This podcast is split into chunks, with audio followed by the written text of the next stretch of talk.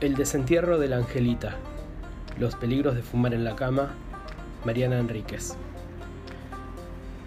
¿Qué quería Angelita? Era un misterio, porque más que mover la cabeza afirmativa o negativamente no hacía. Pero algo quería con suma urgencia, porque no solo seguía señalando, sino que no me dejaba en paz. Me seguía por toda la casa, me esperaba atrás de la cortina del baño cuando tomaba una ducha. Se sentaba en el bidet cuando yo hacía piso caca. Se paraba al lado de la heladera cuando lavaba los platos y se sentaba al lado de la silla cuando yo trabajaba con la computadora. Seguía haciendo mi vida normal durante la primera semana. Creía que a lo mejor se trataba de un pico de estrés con alucinación y que se iría.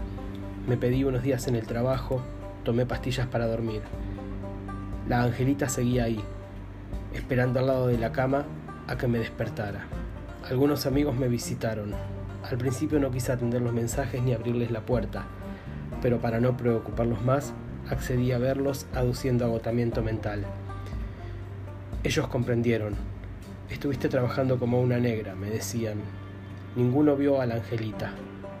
La primera vez que me visitó mi amiga Marina, metí a la angelita en el placard pero para mi terror y disgusto se escapó y se sentó en el brazo del sillón, con esa fea cara podrida verde gris. Marina ni se dio cuenta.